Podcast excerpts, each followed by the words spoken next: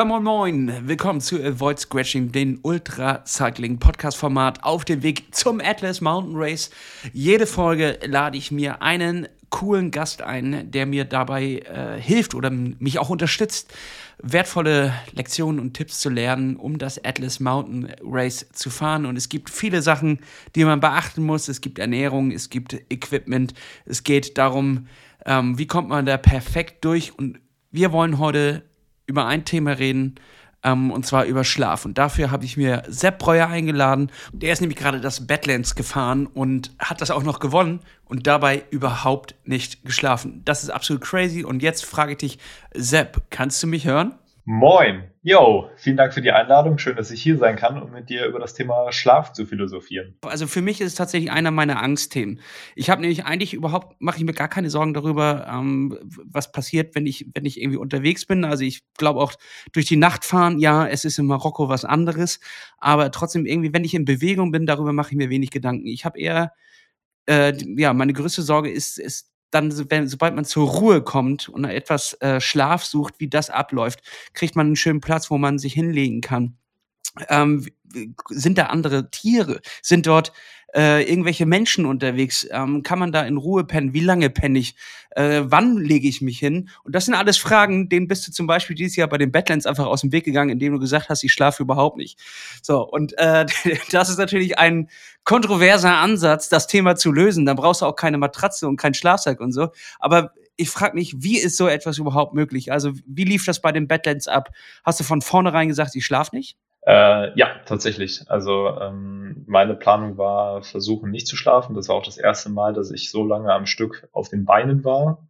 Habe ich vorher noch nie gemacht. Also ich bin sicherlich mal ein 24-Stunden-Rennen in einem Viererteam gefahren, aber äh, so eine komplette ähm, ja, Zweitagestour nonstop ohne Schlaf durchzuziehen, war für mich auch das erste Mal. Das heißt, ich wusste nicht, wie ich darauf reagiere. Ähm, hatte mir vorher gewisse Rahmenbedingungen abgesteckt, ähm, in denen ich mich bewegen wollte und ja, das hat alles wunderbar funktioniert und am Ende habe ich dann Badlands äh, gut über die Bühne gebracht, würde ich sagen. Äh, wie viele Kilometer hat Badlands? 780. Ähm, bei mir waren es am Ende 785, weil ich nochmal fünf Kilometer äh, ja, mich verfahren habe währenddessen. Da hattest du einfach Bock, noch mal ein bisschen was draufzulegen. Ja. Ähm, wie lange warst du unterwegs für die, für die 780 äh, Kilometer? Roundabout 43 Stunden mit einer Standzeit von einer Stunde 50 für Resupply von Essen und Trinken. Ah, krass. Okay. Also du hast wirklich bist die Nacht immer durchgefahren, hast kein Auge zugemacht, bist nur angehalten, um was aufzufüllen und ansonsten wurde getreten, getreten, getreten. Ja, genau. Okay, erstmal vollen Respekt dafür, mega crazy. Ähm, es ist aber trotzdem irgendwie ein, ein über, ich will nicht sagen, dass das nicht verrückt ist, es ist, das ist verrückt, aber es ist ein überschaubarer Rahmen. Wir reden jetzt hier von 780 Kilometern und einer, einer Stundenzahl, ähm, wo ich noch sagen könnte, vielleicht jetzt nicht mit Bewegung, aber insgesamt könnte ich so lange auch versuchen, äh, wach zu bleiben. Jetzt reden wir aber über das Atlas Mountain Race. Dort haben wir 1200 Kilometer, das ist ja schon mal noch ein deutlicher Unterschied. Und wir haben auch eine äh, gewisse Anzahl an Höhenmetern und vor allem ein Terrain, was natürlich nicht so leicht zu durchfahren ist. Wie ist jetzt dein Plan für das Atlas Mountain Race? Äh, mein Plan für das Rennen ist, mir erstmal einen Plan zu machen. Ähm, ah, sehr gut. Ich muss dazu sagen, äh, wir sind jetzt gut vier Wochen nach Badlands. Ähm, ich habe die letzten vier Wochen so viel. Durchgeschlafen.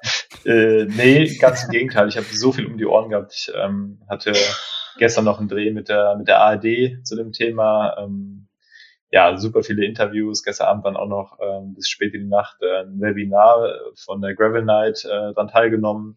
Mit anderen Worten, ich komme aktuell so ein bisschen aus dem aus dem ganzen Media-Stuff gar nicht raus äh, und äh, bin gleichzeitig auch wieder in der Vorbereitung für die Gravel-WM in anderthalb Wochen in Italien. Hab mir vorgenommen, wenn ich von dort aus wiederkomme, werde ich äh, ja, mich, mich um das Atlas Mountain Race kümmern, zumal ich dann auch hoffe, dass dann irgendwann die Strecke schon, schon online ist. Soweit ich weiß, ist sie das nämlich noch gar nicht. Und äh, nee, nicht, nicht, nicht äh, abschließend. Genau. Also man weiß natürlich ungefähr, wo es lang geht. Man weiß auch ungefähr, ähm, was die Kilometeranzahl und Höhenmetern ist, aber es ist ja jedes Jahr ein kleines bisschen angepasst. Also dementsprechend, die genaue Strecke ist noch nicht raus. Genau, und ähm, vorher werde ich im November noch nach Chile fliegen zum Race Across the Andes.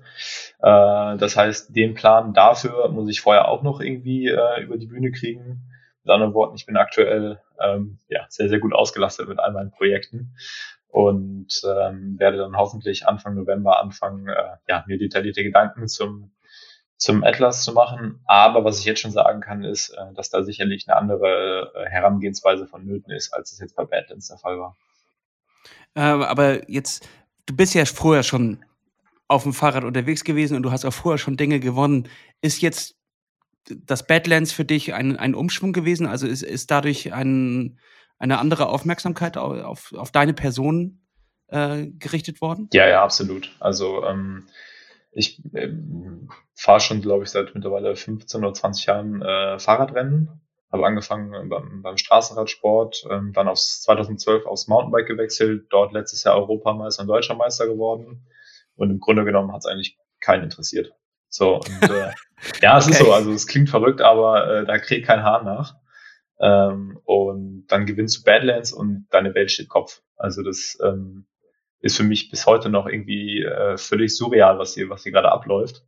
Ähm, war ich auch ehrlich gesagt gar nicht darauf vorbereitet, so dass jetzt dieses Rieseninteresse auf einmal besteht und damit musst du tatsächlich auch erstmal umgehen können. Also äh, sind schon wirklich stressige Tage im Moment. Klar, es macht natürlich wahnsinnig viel Spaß, ähm, eben auch die Geschichte zu erzählen und, und diesen ja, diesen, diesen Ruhm auch so ein bisschen zu genießen gerade, aber es ist wirklich viel Arbeit. Ähm, aber klar, es, es hilft natürlich nicht nur mir, sondern auch dieser ganzen Community. Äh, ich war jetzt am vergangenen Wochenende bei der bei den Gravel Games in Herten. Ähm, du merkst halt einfach, dass dieses ganze Gravel und Bikepacking ein extremes Wachstum hinlegt und ja, da bist du natürlich dann auch stolz, wenn du, wenn du ein Teil davon bist und dazu beitragen kannst, dass äh, wir da vielleicht was, was Größeres in den nächsten Jahren draus machen können. Ja, okay. Ähm, das, ist, das ist crazy. Das hätte ich jetzt nicht gedacht, dass Badlands so einen Unterschied macht. Also ich meine, das ist eine von, von doch ja recht vielen ähm, Bikepacking, Gravel, Mountainbike-Events, äh, die es gibt. Ähm, und ich, ich hätte jetzt nicht gedacht, dass die ARD überhaupt weiß, was Badlands ist. Also, dass, dass, dass die da äh, so auf den, auf den Schirm kommen. Aber das ist ja krass. Ähm, jetzt hatte ich aber mit, mit Magnus, äh, aka Roadbike Party und äh, Bike to Global, meine letzten beiden Gästen, besprochen, dass ja eher dass das ähm, Atlas Mountain Race wieder in die Mountainbike-Richtung geht. Oder wirst du da mit einem Gravelbike an den Start gehen? Ähm, den Plan habe ich tatsächlich schon gemacht. Also ich werde, so wie es jetzt im Moment, ähm, also wir sind da mit Rose gerade so ein bisschen in der Planung, aber so wie es aussieht, werde ich dort wieder äh, ja, auf mein gewohntes Mountainbike zurück wechseln seit, ich glaube, das letzte Mal habe ich auf dem Mountainbike bei der Deutschen Meisterschaft gesessen ähm, und das nächste Mal wird dann das Atlas Mountain Race sein.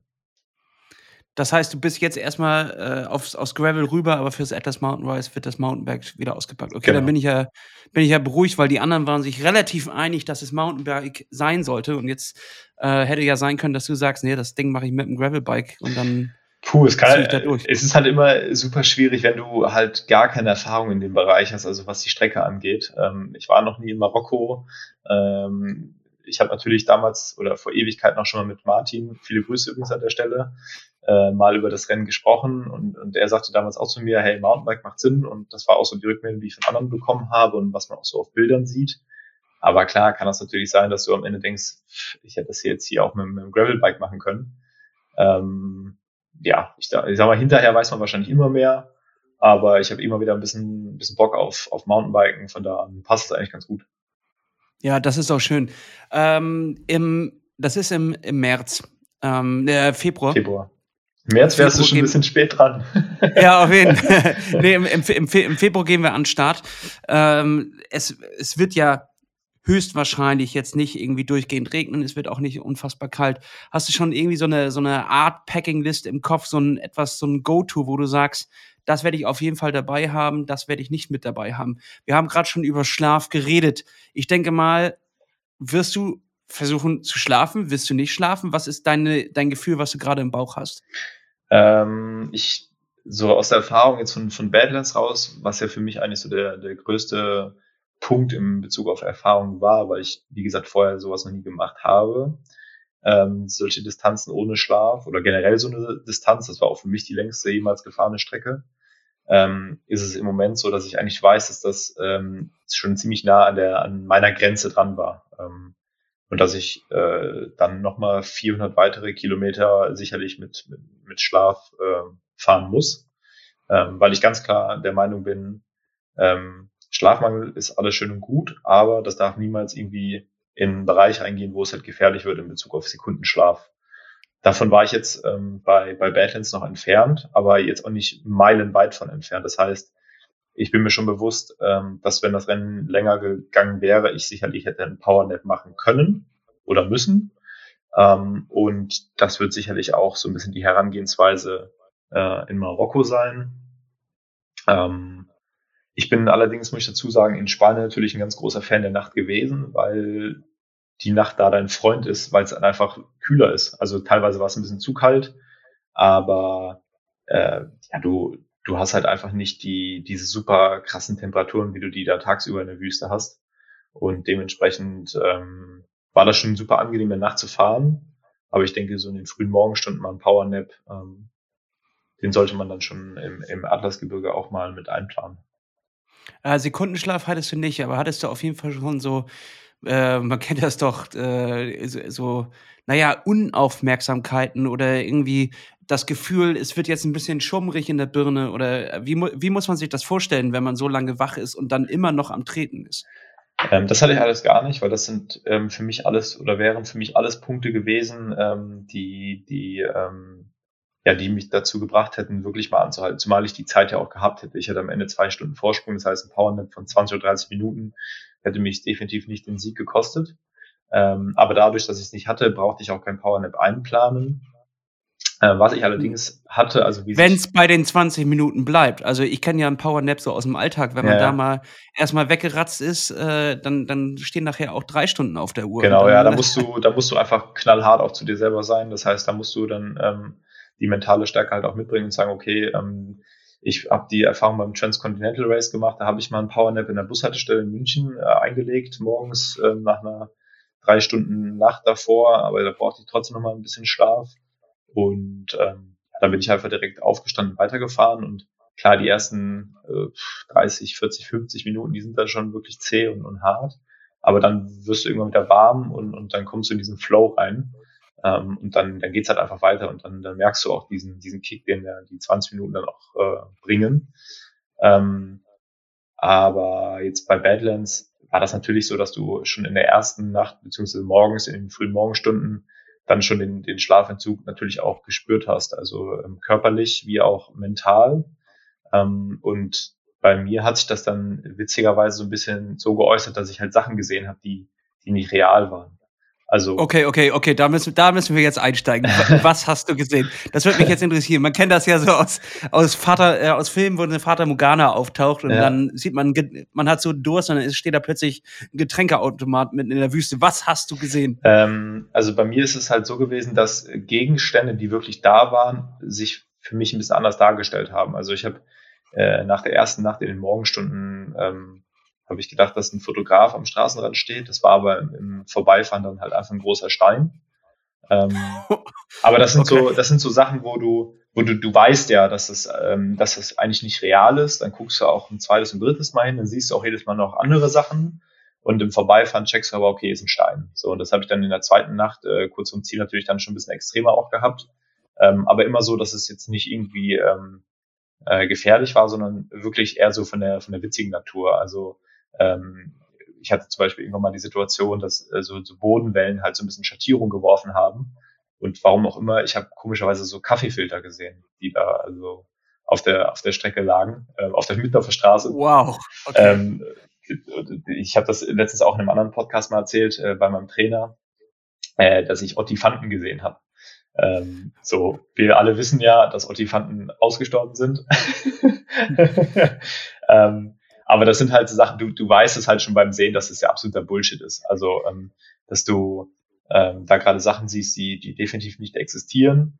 Ähm, Gut, aber das ist ja das Problem an Illusionen. Du weißt, also du, ja, wenn, wenn es äh, aberwitzige Sachen sind, äh, mhm. wie der Ortif Ortifant oder was auch immer, ähm, kann ich das verstehen, aber was ist, wenn, wenn, wenn es dann Dinge sind, die real sein könnten? Und du jetzt in der Nachschau weißt du ja gar nicht, ob es nicht vielleicht auch Dinge gab, die real aussahen, aber die gar nicht da waren. Ähm. Und ähm, wo, wo kippt es? Und da müssen wir natürlich auch ähm, auch ein Thema ansprechen, was einfach da ist. Wie, wie weit geht dieser, dieser, also wie weit kann man diesen Gravel-Trend oder diesen Bikepacking-Trend, ist ja egal, ob man auf dem Gravel-Bike oder auf dem Mountainbike unterwegs ist, wie weit kann man den treiben? Denn äh, beim Atlas Mountain Race, ähm, Sofiane, hast du ja bestimmt schon mal äh, gesehen, der auch ohne Schlaf das komplett durchgefahren ist. Und da muss man halt auch irgendwann mal sagen, ist das noch irgendwie, ist das noch cool? Ist das, ist das noch eine Sache, die irgendwie unterstützenswert ist? Klopft man ihm jetzt auf die Schulter? Oder sagt man, ey, eigentlich müsste es da Regeln geben, dass jeder mindestens sich so und so lange hinlegt, neutrale Zonen oder was auch immer? Ja, ähm, bin ich absolut dafür. Ähm, klar kann man natürlich jetzt im Nachgang sagen, Badlands, ähm, ich bin ohne Schlaf durchgefahren. Das heißt, ich bin auch in die Kategorie abgedriftet zu sagen, ich ziehe es ohne Schlaf durch. Ähm, mit Ansage. Ja. Mit Ansage. Ja, genau. Ähm, aber das hätte genauso gut schief gehen können und ich hätte irgendwo pennen müssen ohne, ohne jegliche Schlafdecke etc. Aber ich bin der ganz klaren Meinung, dass wenn wir ähm, langfristig ähm, diese Rennen auch auf äh, hohem Wettkampfniveau austragen wollen, das heißt alle Leute, die vorne um Sieg fahren, ähm, dann wird es irgendwann den Punkt geben, wo alle ziemlich gleich schnell fahren und es am Ende entschieden wird, ähm, wer weniger schläft. Also Sofian beispielsweise ist ja ähm, der, der, der Meister auf diesem Gebiet, aber er fährt halt auch deutlich langsamer. Das heißt, ähm, wenn wir jetzt dazu übergehen zu sagen, okay, wir müssen jetzt irgendwie pro Nacht, muss jeder irgendwie zwei Stunden schlafen, äh, dann sieht so ein äh, Gesamtklassement am Ende halt auch schon wieder ganz anders aus. Dann ist Sofian wahrscheinlich nicht mehr vorne, weil er halt einfach nicht der schnellste ist. Aber das Ganze halt über, über Schlaf halt, ähm, oder Schlafentzug halt ganz gut regeln kann, was andere nicht können. Ähm, ich stelle jetzt mal die ganz steile These auf, dass mir das entgegenkommen würde, wenn, wenn wir sagen, wir müssen jetzt pro Nacht zwei Stunden Schlaf einrichten. Ähm, weil ich, wie gesagt, für mich gemerkt habe, das war eine Grenzerfahrung. Für Sofian wäre das definitiv wahrscheinlich keine Grenzerfahrung gewesen. Er hätte wahrscheinlich noch fünf Tage weiterfahren können. Ähm, das ist aber eine Sache, die, die, die möchte ich nicht. Ähm, ich habe eine Frau zu Hause, ähm, ich habe eine Familie und ähm, alles hat Grenzen. Ähm, von da an äh, bin ich ein ganz großer Befürworter ähm, der Leute, die sagen, wir brauchen irgendwie feste Standzeiten für die Leute pro Nacht. Ähm, aber klar ist natürlich aus meiner Perspektive einfach gesagt, weil ich, weil ich der Meinung bin, äh, dass mir das halt in die Karten spielt. Das heißt, ja. äh, ich bin da wahrscheinlich jetzt auch äh, nicht ganz neutral. Ähm, aber ja, wir müssen da schon irgendwie in die Richtung gehen, weil ich habe vor kurzem irgendwo ein Zitat gelesen, wo einer geschrieben hat, ähm, dass es halt nicht mehr lange dauert, bis es da wirklich mal ähm, ja, ein, ein Unglück gibt. Und ich glaube, das, das können wir einfach oder sollten wir definitiv verhindern, weil sowas kann natürlich auch so eine junge Sportart auch mal schnell äh, komplett zerstören. Ja, es wird ja jetzt äh, dann auch, du, du, kannst das Wetter ja nicht immer einschätzen. So, und ähm, jetzt bist du doch gezwungen, aus irgendeinem Grund äh, Schlaf einzulegen, weil es einfach nicht mehr weitergeht. Und dann legst du dich oben irgendwo in den Bergen äh, im, im Atlasgebirge hin und dann äh, sinkt das plötzlich die Temperatur ab auf, auf eine, eine Gradzahl. Man ist sowieso körperlich ja schon am Ende. Ähm, und äh, das ist dann ja irgendwie auch eine, eine Nummer, wo es dann schon gefährlich wird, weil man ja nicht vielleicht mehr dann damit arbeitet, äh, dass man noch, noch irgendwas zum Schlafen dabei hat, sondern schon sein Gepäck auf Nichtschlafen eingestellt hat. Und äh, wenn, wenn das irgendwelche Leute vormachen, dann sind ja natürlich auch immer schnell welche da hinterher, die ähm, sich dort dann anpassen an irgendeinem Gepäckstandard quasi. Und äh, dann haben wir plötzlich irgendwo die Leute im, in den Bergen liegen und, und äh, die sind alle nicht mehr richtig ausgerüstet. Klar, ich, ich bin mir natürlich auch bewusst, ähm, dass ich jetzt mit dem mit dem Ritt, äh, den ich da bei Badlands hingelegt habe, ähm, auch in Bezug auf, auf meine Materialauswahl, also dass ich im Grunde genommen außer Essen eigentlich nichts dabei hatte und eine Windweste und ein paar Armlinge, äh, dass ich da sicherlich ähm, Leute animiert habe, das nächstes Jahr genauso zu machen und ähm, dass es vielleicht nicht für jeden eine, eine, gute Sache ist. Und dass es auch im Grunde genommen vielleicht auch interessanter wäre, wenn man sagt, hey, du, du musst irgendwie ähm, äh, pro Tag, den du fährst, musst du mindestens irgendwie eine Stunde Standzeit haben für, für Schlaf oder für was auch immer.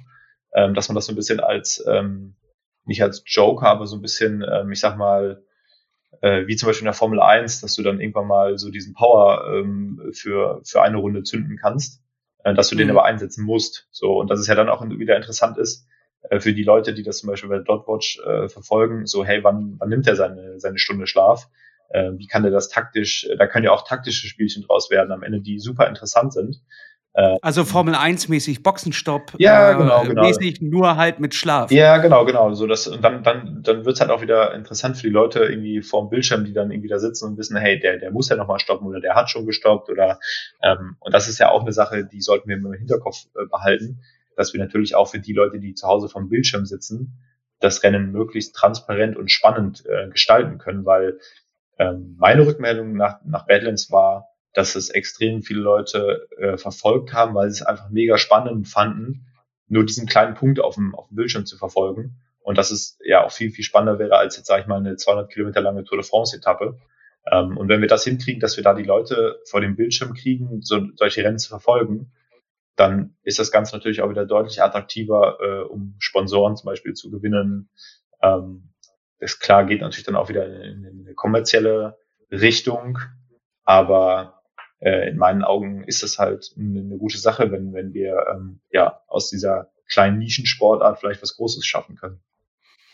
Ähm, meinst du, es gibt, gibt ein paar Leute, die, die sauer auf dich sind? Mit Sicherheit. Weil, weil äh, jetzt, jetzt kommt da ein, ein äh, Fahrradfahrer mit Rosa auf dem Rücken, gesponsert, einer von den Großen. Und äh, jetzt, jetzt machst, machen, machen wir quasi die Nische kaputt. Also es ist ja vorher doch schon ein, eine ähm, Nischensportart des Fahrradsports gewesen, die jetzt eher von Leuten betrieben wurden, die nicht bei den Standard-Radfahrern dabei sein wollten, sondern die halt ja ihr eigenes Ding dort irgendwie durchziehen. Ähm, wie stellst du dir denn so die, die Zukunft von diesem, von diesem Sport vor? Also zum einen ähm, glaube ich nicht nur, sondern ich weiß, dass es Leute gibt, die das nicht gut finden. Also ähm, ich habe dann auch das eine oder andere Mal schon den, den, äh, den, den Begriff äh, Fitfucker äh, gehört.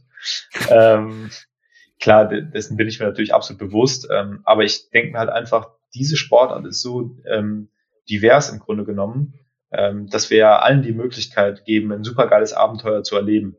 So, nehmen wir jetzt mal an, da ist jemand, der der sagt, hey, der möchte das Rennen einfach beenden und dem ist am Ende die, Schei die, die, Zeit scheißegal, beziehungsweise die Platzierung. Das kann er ja weiterhin machen. Das ist ja egal, was wir dann da vorne betreiben. Ähm, und wenn es halt bisher Leute gab, ähm, die natürlich gehofft haben, äh, sowas auch mal zu gewinnen und jetzt feststellen, okay, da kommen immer mehr, die, die richtig schnell sind und das Ganze wird auch vielleicht ein bisschen professionalisiert. Ja gut, das ist, ähm, das ist halt einfach Sport ähm, und das kann man ja keinem vorwerfen, dass es halt irgendwann einen gibt, der nochmal Next Level ist. Und auch ich stelle natürlich für mich fest, ich arbeite schon sehr professionell, aber ich würde mich zum Beispiel niemals mit Leuten wie Ulrich und Co. vergleichen können, weil ähm, auch so beim Transcontinental habe ich es festgestellt, die arbeiten halt nochmal deutlich professioneller mit Höhentrainingslager vor, ähm, vor dem Wettkampf. Äh, die haben teilweise ganze Teams um sich rum. Ähm, die haben halt alles nochmal irgendwie auf, auf das nächste Level angehoben ähm, wo, wo ich natürlich dann auch gucken muss, so, okay, krass, wie kann ich das in meinem Alltag, ich bin 100% berufstätig bei der Firma Schwalbe, noch irgendwie ähm, einplanen, um möglichst konkurrenzfähig zu sein. Aber das macht natürlich auch den Reiz ein bisschen aus. Also es ist ja letztendlich der Wettkampf untereinander und das Wettrüsten, äh, das kleine Detail am Ende, was, was den Unterschied ausmacht, äh, so wie in jeder anderen Sportart auch. Und trotzdem bin ich der Meinung, dass jeder die Möglichkeit hat, ähm, dort für sich ähm, das beste Abenteuer zu finden und seinen Stiefel durchzuziehen. Es heißt ja am Ende auch Atlas Mountain Race und nicht Atlas Mountain Trip oder, oder sowas. Also es, es ist ja ein Rennformat und die Leute, die sich dort anmelden, entscheiden sich ja mit der Anmeldung schon, dass sie an einem Rennen teilnehmen. Und dort ist es ja klar, wenn es ein Renncharakter ist, ähm, dass irgendjemand vorne, vorne wegfahren will. Du, ich sag dir ganz ehrlich, also ähm, ich bin ja auch, ähm, dass ich äh, natürlich solche Rennen aussuche äh, aufgrund des Abenteuerfaktors. Also ich, ich sag mal, ich könnte auch 1200 Kilometer einfach durch Deutschland fahren, irgendwie mit ein bisschen weniger Schlaf. Ähm, aber es geht mir natürlich auch um das Abenteuer. Und wenn ich jetzt zum Beispiel nach Chile fliege, dann steht für mich nicht der, der Wettkampf im Vordergrund, sondern einfach dieses Erlebnis, Chile sehen ähm, und vor allen Dingen den Leuten halt auch irgendwie was äh, nach Hause zu schicken, also über Social Media beispielsweise die Leute zu inspirieren. Ähm, und ich sag mal, bis letztes Jahr war es natürlich für mich äh, der absolute Fokus, irgendwelche Siege zu holen, Pokale zu gewinnen. Ja klar, ich bin ein Wettkampftyp, aber ich finde es mittlerweile auch super spannend, Leute zu inspirieren oder zu motivieren. Und ähm, dementsprechend freue ich mich auch total drauf, Chile mal ich sag mal, vielleicht auch ein bisschen entspannter anzugehen und mehr so noch das Abenteuer zu genießen. Und das ist halt das mega coole, weil ich sag mal, zu einem Mountainbike-Marathon-Rennen brauchst du nicht hinfahren und zu sagen, ich bin hier, weil ich ein Abenteuer erleben will. Entweder du fährst Rennen oder du lässt es. Aber äh, wenn du kein Rennen fährst, dann kannst du auch zu Hause bleiben. Dann, dann ist es Quatsch. Ähm, und das, das finde ich halt einfach diese ganze Community auch bei Badlands, äh, die, die Tage nach dem Zielanlauf, wo immer mehr Leute ins Ziel gekommen sind und auch vorher, das ist halt einfach ein, ein so schönes Miteinander, ähm, was, was ich in dieser ähm, Bikepacking-Szene absolut zu schätzen weiß. Ja, okay. Also du meinst auch die, die Szene, Entschuldigung, ähm, danke, äh, die, die Szene ist sich auch dessen bewusst und will es eigentlich auch, dass, dass äh, immer mehr Leute dort reinkommen. Äh, oder wird es irgendwann eine Abspaltung geben, dass es zum Beispiel Badlands Race und Badlands gibt oder sowas? Puh, schwer. Also ich glaube, das ist immer von den, von den Veranstaltern beziehungsweise von den Leuten abhängig. Also du hast ja in Deutschland Formate, die halt ganz klar sagen, wir wollen hier kein Rennen. Also ich sehe zum Beispiel da den, den Candy Bee Graveler, was ein sehr, sehr cooles Format ist, aber die sich ganz klar distanzieren von jeglichem Rennenfahren, die ja auch diese festen Schlafzeiten ähm, drinne haben, weil die sagen, das alles andere ist zu gefährlich. Ähm, äh, ja, du wirst, ich sag mal, 100 Leute, 100 verschiedene Meinungen. Ähm, du wirst immer Leute finden, die sagen, das ist, äh, ist blöd, bitte geht weg. Äh, du wirst auch immer Leute, die sagen, die, äh, die sagen, Scheibenbremsen sind blöd, bitte wieder Felgenbremse. Äh, du wirst niemals alle ähm, ja, Meinungen 100 Prozent oder Leute zufriedenstellen. Und damit muss man halt einfach leben. Und das tue ich. Und ich glaube einfach, wenn, wenn jeder für sich das Beste draus macht und, und ähm, leben und leben lassen, so nach dem Motto, ich glaube, dann, dann kommen wir da alle einen Schritt weiter und sind halt auch dann, glaube ich, ein gutes Vorbild so für den Alltag, weil da haben wir halt einfach genug andere große Probleme. Dann sollten wir uns nicht noch bei unserem Hobby irgendwie zu Tode stressen. ja, das stimmt. Was ist denn von dir so ein, so ein, so ein Traum oder Eventtraum oder, oder vielleicht auch Streckentraum, wo du sagst, das, das muss ich auf jeden Fall bei mir noch auf die Bucketlist machen und da will ich mit meinem Rad auf jeden Fall mal längs ballern?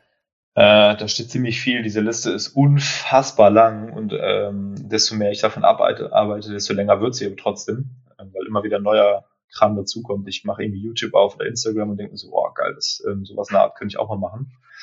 Ähm, ich glaube, ein ganz großer Traum ist, ähm, einmal um die Welt zu fahren. Ähm, ich weiß nicht, das wird sicherlich nicht die nächsten drei, vier Jahre stattfinden und dann auch wirklich nicht mit einem, mit einem, äh, mit einem Racebike, sondern tatsächlich wahrscheinlich eher mit so einem richtigen Tourenrad oder mit so einem ähm, Abenteuerfahrrad, wo ich jetzt auch schon drüber überlegt hatte, mir mal langsam nach und nach eins aufzubauen.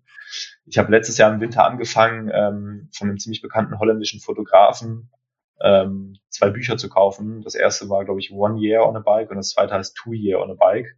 Äh, das ist ein, ein richtig dicker Wälzer, das ist eigentlich ein Fotoalbum, wo der Typ irgendwie die krassesten Abenteuer irgendwie auf seiner Weltreise erlebt hat. Ähm, der hat auch einen ziemlich coolen äh, YouTube-Film dazu, also dieses Buch halt auch verfilmt. Und wenn du das Buch halt siehst, dann, dann bist du kurz davor, deine Taschen zu packen, dir ein Fahrrad irgendwie zu kaufen und loszufahren. Ähm, das völlig ohne Stress, äh, abseits der Zivilisation ähm, nicht erreichbar. Ähm, das, das ist schon irgendwie so ein, ein, ein Riesentraum. Aber klar, ähm, ich habe meine Verpflichtung zu Hause, ich habe einen Job, ich habe eine Frau, ich habe einen kleinen Hund. Ich wollte gerade sagen, was sagt deine Frau dazu? Ja, die, ähm, die findet das natürlich, äh, also ich weiß, dass sie mich in, in allem, was ich mache, immer unterstützt und da bin ich sehr, sehr dankbar. Aber klar, den Bogen sollte man natürlich auch nicht über, überstrapazieren. Aber irgendwann, wenn es in meinem Leben auch mal ein bisschen ruhiger wird und ich keinen Bock mehr auf Rennen fahren habe, dann ist es so eine Sache, ähm, die würde ich gerne mal machen, weil ich glaube, das ist eine Sache, da kannst du irgendwann auch von deinen, deinen Enkeln von erzählen, weil ähm, was soll ich meinem Enkel sonst erzählen? Ich bin deutscher Meister geworden, ja, ist cool, aber ist halt eigentlich langweilig so. Aber wenn du sagst, ey, du bist mit dem Fahrrad einmal um die Welt gefahren, das ist halt schon, also ich meine, das haben mittlerweile auch schon sehr, sehr viele Leute gemacht. Und da geht es auch gar nicht darum, wer war der Erste oder wer war der Schnellste oder wer hat irgendwie noch was Krasseres erlebt, sondern da geht es einfach darum, um ja, das einfach mal gemacht zu haben. Und ähm, das wird mich schon extremst reizen. Aber ich kann, ja, wie gesagt, jedem dieses Buch nur ans Herz legen. Also das ist wirklich ähm, Achtung gefährlich, weil man neigt dazu, sofort irgendwo hinzufahren. Ja, das ist äh, irgendwie ein, ein, Trend, der sich in letzter Zeit auf jeden Fall äh, irgendwie so, so ein bisschen, ähm, ja, ich finde, er hat sich schon ein kleines bisschen ausgelutscht. Also man kann ja eigentlich kein Extrem mehr ähm, erreichen auf der Welt. Es wurde ja alles schon gemacht und dementsprechend verstehe ich auch immer nicht, warum man noch immer einen draufsetzen muss. Also ähm, ist, ist um die Welt wurde gefahren, ähm, der höchste Berg wurde erklommen. Ähm, jetzt, jetzt geht es nur noch darum, wer kann am, am wenigsten schlafen, während er das macht. Genau, genau. Das ist, das ist auch in meinen Augen ein Trend, wo ich mich bei ganz vielen Challenges immer frage, so, was hat die Welt davon oder was, was wollen wir damit? Ähm, klar muss natürlich jeder sich irgendwie einen Rahmen für eine private Challenge oder eine eigene Challenge setzen, um sich selbst herauszufordern. Ähm, aber das ist, glaube ich, so auf privater Ebene. Das heißt, ähm, das ist einfach eine Challenge gegen mich selbst und irgendwie nicht gegen, gegen äh, irgendjemanden, der das schon vorher gemacht hat. Ähm, aber natürlich, also ich sehe das natürlich auch immer so ein bisschen aus der, aus der Sicht eines, eines Sportlers, der auch Sponsoren hat. Äh, du bist natürlich auch immer teilweise dazu angehalten, natürlich wieder irgendwas Cooles zu machen. Ähm, weil wenn ich jetzt heute irgendwie eine 300 Kilometer Fahrradtour mache, das wäre vor zehn Jahren, wäre das wahrscheinlich das Ding gewesen. Heutzutage juckt es keinen mehr. Also das ist Standard, dass man irgendwie mal am Wochenende 300er fährt. Ähm, und so schaukelt sich das halt dann auch immer weiter hoch. Aber wir müssen natürlich dann da auch schon irgendwie dann mal irgendwann sagen, okay, es gibt Sachen, die sind halt auch irgendwie nicht mehr, nicht mehr feierlich. Also ich habe da jetzt mittlerweile schon so viel Kram gesehen, wo ich mir nachher an den Kopf fassen muss und muss sagen, äh, ich hatte jetzt kurzem, ich weiß gar nicht, was es war, irgendwie äh, 40 Mal ein Ironman nacheinander. So, und damit den, ja. Welt, damit den Weltrekord. Ja, klar, wenn das jemanden reizt, okay. Aber du merkst natürlich auch mal so diesen medialen oder, oder diesen, diesen Druck der, deiner eigenen Sponsoren dahinter. Und da frage ich mich halt, wie klein muss die Nische noch sein, um irgendwo einen Weltrekord äh, zu gewinnen. Ne? Also das, das würde mich jetzt persönlich überhaupt nicht reizen, die kleinste Nische zu suchen, um, um irgendwie da einen Weltrekord äh, zu, zu holen, um zu sagen zu können, ich bin Weltrekordhalter. So. Naja, also äh, äh, Martin von, von Bike to Global hatte ja äh, auch frei zugegeben, dass es ja irgendwie seine Art der, der äh, Midlife Crisis ist und seine, seine Art ähm, der ähm, ich, ich will jetzt noch, noch einmal ähm, etwas machen, was ich mir vielleicht selber nicht, nicht zugetraut hätte. Ja, aber das ist der Punkt, und, genau, was ich mir selber nicht zugetraut hätte. Da geht es aber nicht darum, was, was andere mir vielleicht nicht zugetraut Ja, doch, hätten. ja, vielleicht auch was andere mir nicht zugetraut hat. Also weil man will ja sein, sein Bild von sich selber auch bei anderen nochmal so ein bisschen gerade rücken. Also ähm, wenn man vorher 20 Jahre immer fleißig im Büro war und das war sein Alltag, dann muss man jetzt ja nochmal einmal ausbrechen und irgendwas machen. Und ich, ich glaube, dass jeder das irgendwie anders macht. Natürlich ist es auch eine Geldfrage. Also ähm, seine Sponsoren hat man ja nicht aus Jux und Dollerei und weil man es geil findet, äh, jetzt rosa auf dem Rücken zu, trägen, äh, zu tragen, sondern es gibt ja Gründe dafür. Und es gibt äh, vielleicht einige, die könnten das auch finanziell alleine auf die Beine stellen, eine Weltreise zu machen. Aber andere müssen halt sich, äh, müssen es vermarkten oder sich einen Sponsoren auf den Rücken holen. Ähm, damit sie sich diese Weltreise ähm, äh, leisten können. Und da ist natürlich immer die Frage der, äh, des Gleichgewichts. Also ähm, wie weit ist es dann wirklich noch eine Weltreise für sich selber, sobald man es mit einer Videokamera komplett begleitet und nicht für sich selber als Erinnerung oder für die Familie aufarbeitet, sondern als äh, Netflix-Doku oder als irgendwas. Das fängt ja schon da an, dass man äh, anhält, die Kamera aufstellt und nochmal mit dem Rad dran vorbeifährt. Ja. Weil wer soll sonst filmen? Man ist alleine dort. Also ähm, ja, das, ja, das absolut. Ist das ist genau das, ähm, was ich mir ganz oft denke, wenn ich wenn ich solche Sachen sehe. Ähm, aber was man natürlich auch dazu sagen muss, wir brauchen natürlich auch Menschen da draußen, die uns inspirieren, die, ähm, die uns irgendwie sagen, hey, das kann man machen, äh, mach das doch auch mal und ähm, inspiriert wirst du ja nur, wenn du auch äh, schöne Bewegbilder dazu hast. Also das ist natürlich ein total zweischneidiges ähm, Schwert, was wir, was wir da irgendwie diskutieren. Einfach ähm, das eine, was wir haben wollen, das andere, was wir machen müssen. Ähm, ich habe den riesengroßen Vorteil, dass ich, dass ich seit diesem Jahr bei Rose bin und ähm, die genauso Bock auf Projekte haben, wie ich die habe und, und wir ähm, da irgendwie beide oder ähm, wie, ja, die, die Partnerschaft halt irgendwie so ähm, on fire ist. Ähm, aber es ist halt immer genau bis zu diesem Punkt, nur bis dahin, wo es halt irgendwie nicht schwachsinnig wird. Also irgendwie, ähm, du, du, du liest ja mittlerweile so viel, wo wir halt ganz klar sagen, das bringt uns nichts und da haben wir auch gar keinen Bock drauf. Warum sollen wir das dann machen? So, das, das ist Quatsch. Beispiel, gib mir mal ein Beispiel. Ähm, wir hatten nach dem Transcontinental ähm, ein langes Gespräch ähm, über quasi meine Konkurrenz. Also ich meine, ich bin ja beim Transcontinental sehr, sehr verhalten gestartet. Ähm, ich habe sogar in der ersten Nacht meinen Wecker vergessen, äh, habe zehn Stunden gepennt, war dann irgendwie auf Position 50. Zwischenzeitlich dann wieder. Das ist aber gar nicht schlecht. Ja, ja. Zehn Stunden pennen das, und dann immer noch 50. Das ist ja, ja. Und ich bin dann ähm, in den ersten, äh, in den nächsten zwei Tagen wieder auf Position 18 vorgefahren, weil ich einfach konstant mein Tempo gefahren habe. Aber ich habe ich hab immer gesagt, ich werde pro Tag mindestens drei bis vier Stunden schlafen, plus halt alles, was dazugehört und ich gehe auch ins Hotelzimmer. So und du hast halt ganz viele Leute gehabt, die die ersten drei Tage fast komplett durchgefahren sind, ähm, hinten raus dann irgendwie immer nur 20 Minuten gepennt haben und overall irgendwie ähm, das Ganze schon schon sehr sehr über das erträgliche äh, äh, ja, rausge, rausgefordert haben. Also äh, Ulrich beispielsweise, äh, den ich, den ich äh, für seine harte Art, also der ist ja wirklich wie ein Stück Leder, nimmt alles hin. Ähm, äh, warte, warte, wir müssen einmal kurz für die Hörer das einordnen. Wir reden jetzt nicht äh, von dem ehemaligen äh, Radrennfahrer. Genau, wir reden von Jan Ulrich. Äh, genau. wir reden äh, von Uber Cycling, also quasi aktuell, äh, ja, in meinen Augen einer mit der, der stärksten Ultra-Distance-Fahrer, die wir auf diesem Planeten haben.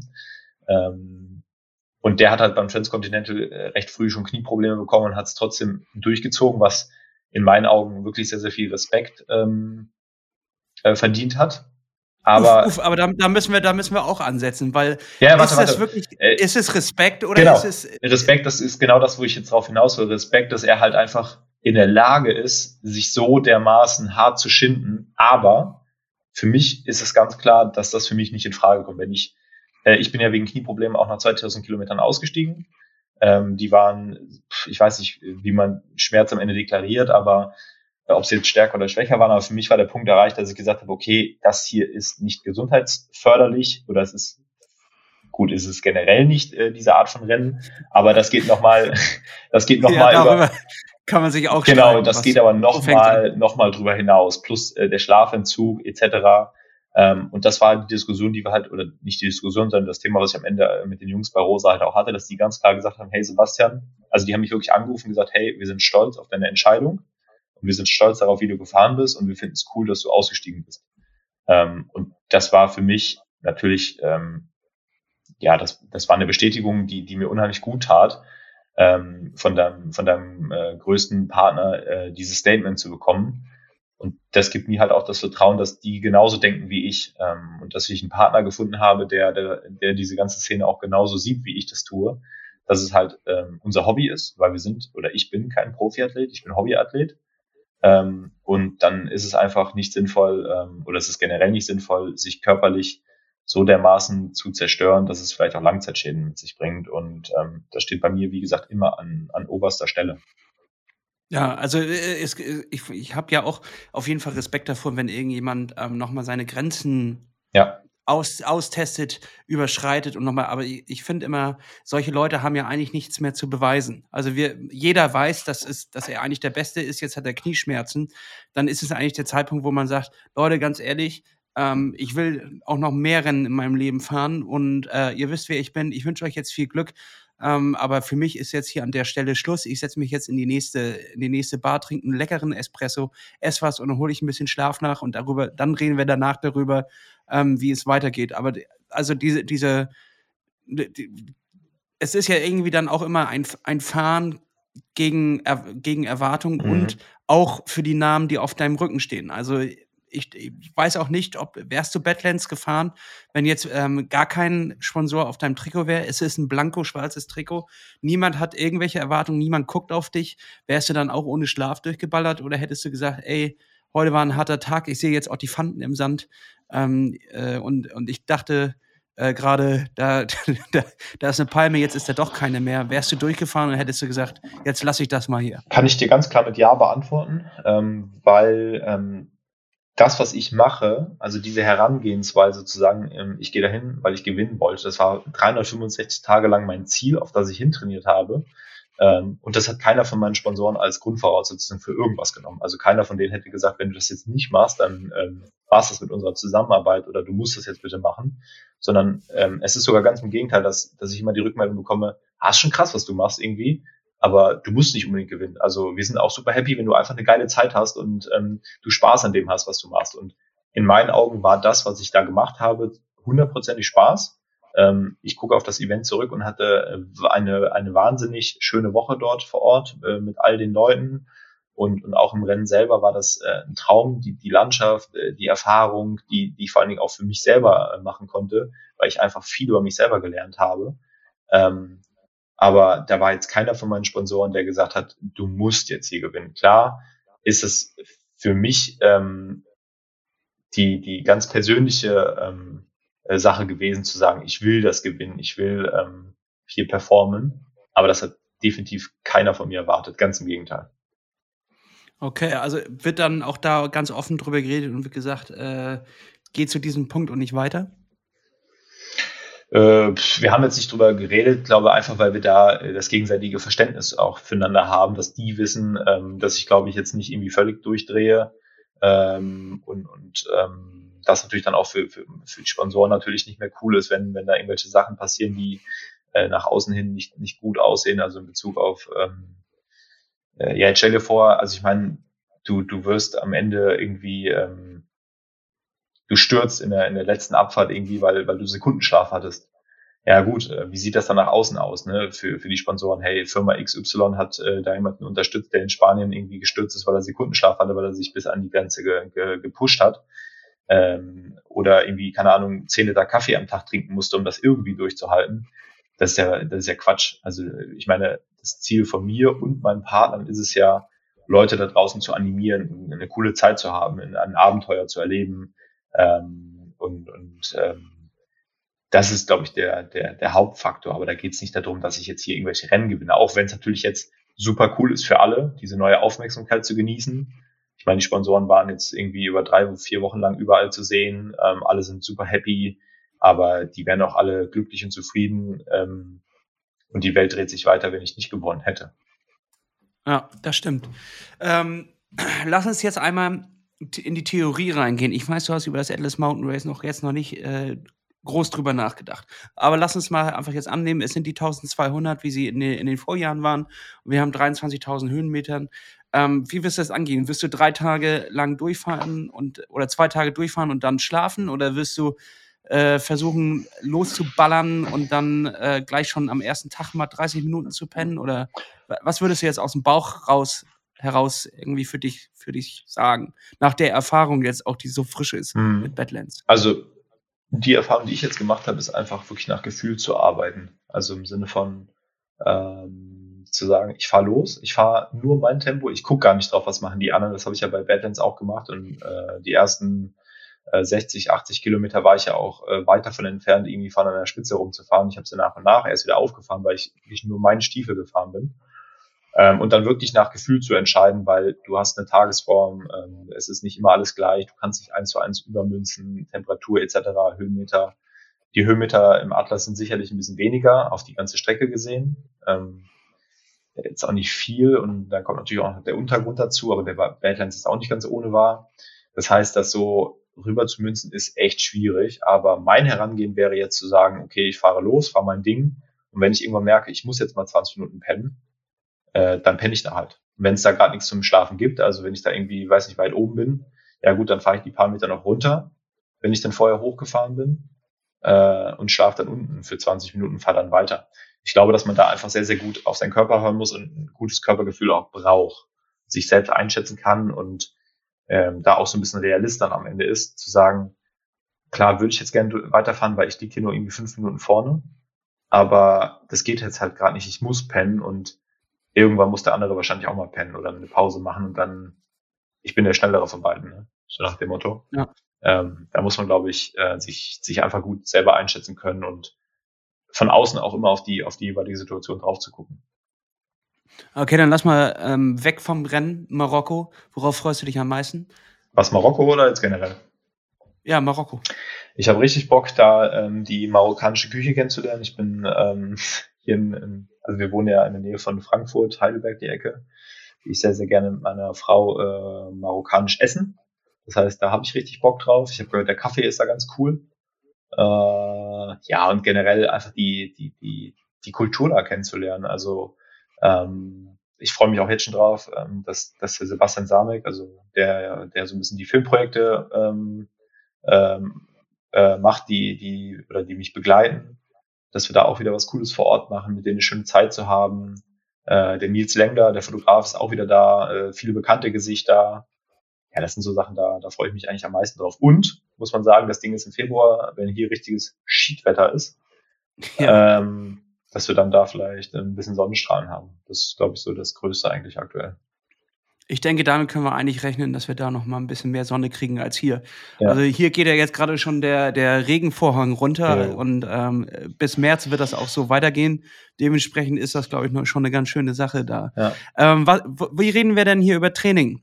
ziehst dir dein, dein Trikot und eine Windweste rüber und setzt dich aufs Mountainbike und ballerst hier in Frankfurt durch die, durch die Gegend? Oder ähm, sieht man dich auch auf der Rolle, um ein paar Höhenmeter runterzuschroppen? Wie, wie gehst du das an? Ja, sowohl als auch. Also ähm, ich bin jetzt gerade dabei, so ein bisschen den, den, ähm, den Zeitplan schon mal zu erstellen, was so die nächsten Monate auf mich wartet, weil ich auch berufsmäßig viel in der Zeit zu tun habe. Einfach dadurch, dass ich ähm, Liaison Manager bin, also sprich, ich betreue die Schwalbe Profiathleten im Gravel, äh, Triathlon und Straßenradsport.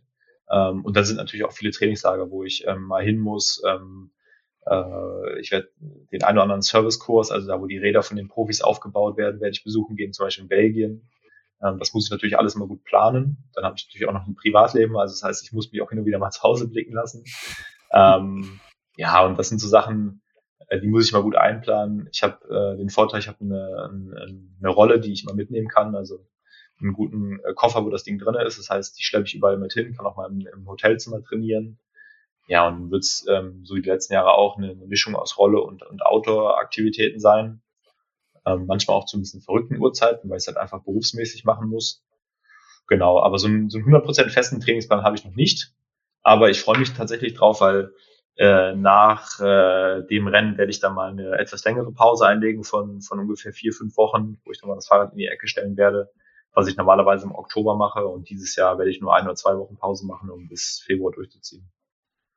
Ja, geil.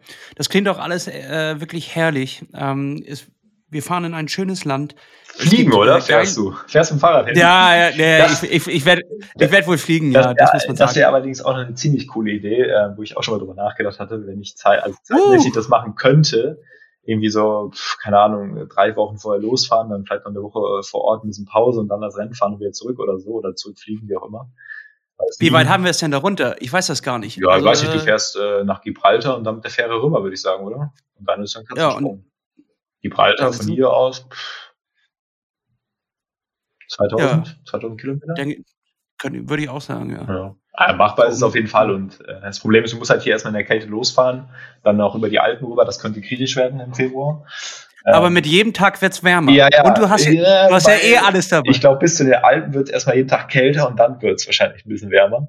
Ja, ähm, okay, das stimmt. Es wäre natürlich ein mega cooles Abenteuer, aber ja, es ist halt bei mir eine Zeitfrage aktuell, muss ich ganz klar sagen. Das kann ich mir nicht erlauben. Ähm, ja, da wäre Frau und Hund wahrscheinlich sauer. Ja, ja, äh, Lena, also mein Hund, äh, der geht ungern alleine Gassi. Ähm, ja, dementsprechend. Aber das das gab's ja noch nicht. Das wäre doch mal ein Extrem mit deinem Hund zusammen. Also da gibt's ein kleines Körbchen vorne dran am Mountainbike ähm, statt der Startnummer. Wir haben das im, Lasten, im Lastenrad mal probiert, aber da hat sie gar keinen Bock drauf. Die ist halt wirklich lieber äh, mit ihren vier Pfoten unterwegs. Äh, ah, okay. Autofahren macht sie ah. gerne, aber Fahrradfahren ist nicht so ihrs. Und äh, ja, aber wie gesagt, ich, ich fliege immer super ungern. Ne? Nicht nur, weil ich sage, hey, grüner Fußabdruck und Co., sondern einfach, es ist halt jetzt auch mit, mit Badlands, irgendwie Tag vorher wurde unser Flug abgesagt und es war der mega Stress. Du kannst dich ja auf die Flughafen, äh, ja, die ganzen Flughafenmitarbeiter gar nicht mehr verlassen. Die Lufthansa baut auch nur Murks. Ähm, von da an fliegen ist echt immer ziemlich unbequem mittlerweile. Aber leider aktuell immer noch das, äh, ja, die erste Option, wenn es ums lange Reisen geht. Ne? Ja, das ist es leider. Aber das wäre eigentlich eine, das wäre ein wirkliches Abenteuer mit seinem Hund einmal um die Welt. Ja. ja. dann ist man nicht, dann ist man nicht komplett alleine. Ja. Man hat einen Begleiter, ja. aber man hat nicht, nicht immer nur dieses, äh, dieses, ich muss alles aufnehmen, sondern man, ja, das ist, eigentlich ist das eine ganz gute Sache. Aber hör mal, wenn du, fällt mir noch gerade ein, wenn du mit dem Martin über, über Challenges und Herausforderungen gesprochen hast, äh, vielleicht hat er ja mal Lust auf ein Franzbrötchen Wettessen. da das ich, kriegen wir bestimmt hin. Da wäre ich auf jeden Fall dabei. ähm, jetzt, äh, eins müssen wir natürlich jetzt den Fachmann besprechen. Äh, du arbeitest bei Schwalbe. Yes. Ähm, was geht denn da für eine Bereifung drauf? Was wird da gefahren? Ähm, definitiv Mountainbike-Bereifung, würde ich sagen. Also ich bin jetzt bei, bei ähm, bei Schwalbe bis, also für die Bereiche Gravel, Straße und Triathlon verantwortlich. Das heißt, alles, was ein bisschen, also ich sag mal, bis 45, 50 Millimeter geht und alles darüber hinaus ist ja im Grunde genommen Mountainbike. Äh, das machen dann meine Kollegen. Da werde ich mir auch vorhin noch ein paar coole Tipps einholen, was so Reifen, Neuentwicklung angeht. Aber das wird sicherlich äh, ein Mountainbike-Reifen sein, der nicht so super viel Profil hat, äh, der schnell rollt und ähm, ja, sowas in der Richtung wo man ordentlich Milch reinfüllen kann, damit er halt auch wirklich gegen Durchschläge etc. jeder Art auch äh, safe ist und lieber ein bisschen mehr Milch als zu wenig. Ja, safe wird schwierig. Also ich denke, äh, dass es kaum einen gab, der jemals da safe durchgekommen ist. Ist das so? Ähm, ja, also was ich jetzt, ich habe mich ja jetzt schon wirklich mit ein paar Leuten darüber unterhalten ähm, und, und so richtig durchkommt keiner. Okay. Also, äh, Challenge gibt, äh, accepted. Ähm, es, äh, wir reden hier auch von tatsächlich ähm, Nadel und Faden mitbringen und seinen eigenen, seine eigene, seinen eigenen Mantel nochmal mhm. nähen, weil einfach links und rechts so viel Geröll ist und wenn du daran vorbeiziehst, dass er dir manchmal an der Seite alles aufreißt. Mhm. Also ähm, das, das war der Tipp von Martin. Ähm, Nadel und Faden und äh, ansonsten nicht überpacen. Mhm. Ja, das ist, weil, ja, das ist zum Beispiel nochmal ein, ein guter Input. Also ich werde da sicherlich das ein oder andere Meeting zu dem Thema mal mit meinen Kollegen haben, dass wir da auch in der Richtung nochmal uns was Cooles überlegen, weil das ja auch für uns äh, bei Schwalbe immer ähm, mega gut ist, wenn wir da diesen Input von solchen Rennen auch bekommen, weil das sind ja die Extrembelastungen. Also jetzt auch nach Badlands haben wir uns da zusammengesetzt, nochmal drüber nachgedacht ähm, und da festgestellt, dass wir da mit allen Athleten, die wir am Start hatten, ähm, super gut durchgekommen sind, also ohne Defekte. Und ähm, das wird nach jedem Rennen eigentlich bei uns auch so analysiert, ähm, woran hat es vielleicht gelegen oder was war gut. Ähm, dementsprechend sind diese Events bei uns auch äh, sehr, sehr gerne gesehen, weil sie halt einfach ja, die extremen Herausforderungen sind. Ja, das ist äh, tatsächlich etwas, was, was man nochmal analysieren müsste. Wie viele Platten gab es eigentlich? Wer hatte welchen Reifen? Aber äh, genau dafür hat, äh, hat Martin ja mit äh, Bike to Global immer die Zusammenstellung, wer hat welchen Reifen benutzt, welche, äh, welche Rahmen wurden verwendet, etc. Da könnte man bestimmt ein paar Informationen rausziehen. Da auf, sollte sich Schweiber mal mit ihm zusammensetzen. Auf jeden Fall, also lieber Martin, du hörst das ja sicherlich, ähm, melde dich gerne mal. Äh, der macht ja da, oder du machst ja da einen ganz guten Job in der Richtung. Also da können wir uns auf jeden Fall mal austauschen und äh, ein paar Infos werde ich mir von ihm zum Thema Atlas Mountain Race auf jeden Fall vorher noch, noch einholen. Der ist einmal sehr, sehr gut im, im Ratschläge geben. Und ansonsten ist das hier, hier nur Episode 3. Es wird noch sieben weitere geben. Dort haben wir auch noch sieben Gäste, die äh, in diesem Sport unterwegs sind oder das Atlas Mountain Race auch schon gefahren sind. Also immer schön diesen Podcast hören. Dann entgeht einem nichts und dann ist man perfekt vorbereitet, denn ist, das ist hier der absolute Survival Guide. Und jetzt müssen wir natürlich ähm, einen Tipp noch zusammenfassen, ähm, den du allen Startern oder, oder Liebhabern dieses, dieses Rennens mitgeben willst. Was ist dein ultimativer Tipp für das Atlas Mountain Race? Das ist natürlich jetzt nicht ganz einfach, weil ich noch nie gefahren bin, aber was würde ich mir selber empfehlen an der Stelle?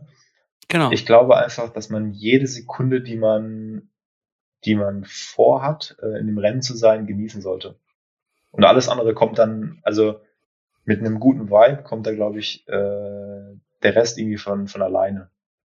Da haben, da, das ist, das ist sehr befriedigend, was du da gerade sagst. Das, äh, sehr, spiri sehr spirituell, das Ganze. ja, nee, aber das, das gefällt mir ganz gut. Ähm, weil, weil sonst, wenn man die Frage stellt, denken sehr viele sehr technisch. Also dann, ähm, dann, dann gehen sie gleich rein in die Analyse, in die Analyse ihres eigenen Verhaltens bei einem Rennen und, und äh, versuchen daraus irgendetwas abzuleiten, nee, äh, was sie erlebt ja haben. Und dadurch, dass du es noch nicht gemacht hast, aber in der Vorbereitung dafür bist, ähm, äh, und, und da finde ich aber, die, ich finde die Einstellung ist da genau die richtige. Also ja, also jetzt schon wir, zu sagen, wir sind in der Sportart, egal was passiert. Wir sind in der Sportart, wo das, glaube ich, kein Spruch so gut äh, zutrifft wie der Weg ist das Ziel. Ähm, und der Weg fängt quasi, ja. der Weg fängt ja quasi hier schon an, also in der Vorbereitung. Genießt es auch. Also ähm, ich meine, das ist unser Hobby. Wir können uns ähm, sehr, sehr viel Zeit mit unserem Hobby äh, anscheinend alle äh, aus den Rippen schneiden. Und das sollte man zu schätzen wissen, weil ich meine, es gibt genug Leute, die in ihrem Alltag irgendwie 60, 70, 80 Stunden pro Woche arbeiten, äh, die gar nicht drüber nachdenken, brauchen sich ein Hobby anzuschaffen. Und ähm, da sind wir in der, in der, in der Situation, dass wir das alle machen können und auch gesund sind, um das machen zu können. Von da an, das glaube ich, das ist, äh, habe ich gelernt, sollte an, an erster Stelle stehen. Und äh, ob ich jetzt Badlands gewinne oder Fünfter werde, das ist dann nebensächlich. Ähm, ich nehme die Erfahrung von dort aus mit und das Erlebnis und ähm, im zweiten Satz kann ich dann sagen, ich habe das Ding gewonnen. Meinst du, du kannst das Atlas Mountain Race gewinnen? Ja. Punkt. Danke. Sepp, hat mir richtig Spaß gemacht, äh, mit dir einmal, einmal da rein zu, zu gleiten in das Thema. Ich finde, das ist einfach eine interessante Welt und ähm, mit, mit jedem, den ich aus dieser Welt äh, kennenlerne, wird dieses, dieses Bild immer ähm, größer, immer ähm, vielfältiger und, und jeder hat irgendwie sein, seine eigene Art und Weise damit anzugehen und deine Art und Weise damit umzugehen, finde ich sehr, ähm, sehr schön beruhigend und äh, gibt mir etwas mit, äh, was mir äh, viele haben immer vor, mir Angst zu machen. Also, nee, ähm, ist gesagt, Quatsch. Ey, wir fahren alle ja, Spaß zu haben. Also ich meine, das ist, genau. ich kann das kaum abwarten, nach Marokko aus dem Flugzeug zu steigen und diese, diese, dieses Leben da kennenzulernen. Ähm, das wird so geil. Und das ist ja auch der Grund, warum ich diese Rennen bestreite. Also früher bei, bei Straßenrennen oder Mountainbike-Rennen bist du irgendwo hingeflogen. Äh, dann hast du dich ganz knallhart auf das Rennen äh, zwei, drei Tage noch vorbereitet, bist das Rennen gefahren und bist direkt wahrscheinlich abends sogar nach Hause geflogen. Und im Endeffekt stellst du dann irgendwann fest, so, ey, fuck, du hast von Girona und Co. gar nichts gesehen. Das ist halt, ja, das ist ultra bitter. So. Und jetzt haben wir halt die Möglichkeit, das auch zu genießen. Ähm, und ähm, da geht's nicht nur um das reine Rennenfahren, da geht's um das Erlebnis. Und das ist, also ehrlich gesagt, das Abenteuer in Marokko flasht mich noch viel mehr, ähm, als äh, jetzt zu sagen, ich fahre da Rennen. So das Rennen rundet dann für mich am Ende so das ganze Gesamtpaket ab, weil ich halt eben auch ein kompetitiver Mensch bin. Ähm, und das natürlich am Ende selber cool finde, wenn ich da vorne mitfahren kann. Aber hauptsächlich äh, kann ich irgendwann den Leuten erzählen, so hey, ich war in Marokko und habe das und das da gemacht, weil wer ist denn bitte schon mit dem Fahrrad durchs Atlas Mountain äh, Gebirge gefahren? Kein Mensch. Äh, das äh, ist tatsächlich nur eine Handvoll. Ja, ja, eben. Das ist halt geil. Weißt du, du, du gehst dann irgendwo abends hin, wo die Leute vielleicht nichts mit, mit Fahrradfahren zu tun haben oder du bist mit deiner Familie unterwegs, beispielsweise die Familie meiner Frau, die äh, jetzt nicht so in diesem Fahrradgame drinne ist. Äh, und denen sagst du dann so, hey, äh, ich fahre im Februar mit dem Fahrrad durch Atlasgebirge. Atlasgebirge? Ach krass, das war Marokko. Ja, ja, genau, da fahre ich durch. Ah ja, ah, krass. So, da interessiert das nicht, ob ich am Ende gewinne oder, oder Fünfter werde, sondern hey, du bist mit dem Fahrrad durchs Atlasgebirge gefahren, ne? Und hm, das ist, äh, glaube ich, viel, viel mehr wert, als äh, irgendwann sagen zu können, ich habe hier Radrennen XY gewonnen oder ich bin Europameister geworden, weil, wie gesagt, das juckt gar keinen. Das interessiert überhaupt keinen. Das ist äh, eine beruhigende Sache, weil das habe ich nie gemacht und jetzt weiß ich, hätte sich auch nicht gelohnt, lass uns lieber nach Marokko fahren. Ja, genau. Wir fahren nach Marokko und dann, äh, keine Ahnung, im November nach Chile und dann irgendwann anderes noch woanders hin. So, desto weiter weg, desto äh, besser, desto mehr Abenteuer, desto besser. Das stimmt. Wir sehen uns dann auf jeden Fall im Februar am Start, vielleicht auch zwischen äh, davor noch mal irgendwo auf irgendeiner Veranstaltung. Ja. Ich habe auf jeden Fall äh, Bock, dich mal persönlich kennenzulernen. Ja, sehr gerne. Ähm, und äh, wir sehen uns am Start, danach erst im Ziel, weil klar, der Weg ist das Ziel, aber ähm, das Ziel ist halt auch das Ziel. Ich hoffe, wenn ich komme, bist du noch da. Ja. Ähm, und und äh, wo enden wir noch mal in Agadir, ne? Ja. ja ähm, dass du da noch ein bisschen die Zeit genießt und wartest, bis ich da bin. Ja. Äh, vielleicht, vielleicht musst du noch ein paar Interviews machen und, und hier und da. Äh, vielleicht sehen wir uns dann auch noch mal ins Ziel, aber ansonsten auf jeden Fall am Start. Ähm, Sepp, hat mir mega Bock gebracht. Ja, auch Herzlichen Dank. Dank. Äh, danke, dass du dir die Zeit genommen hast Sehr gerne. zwischen den ganzen Interviews. Und ähm, wir sehen uns im Februar.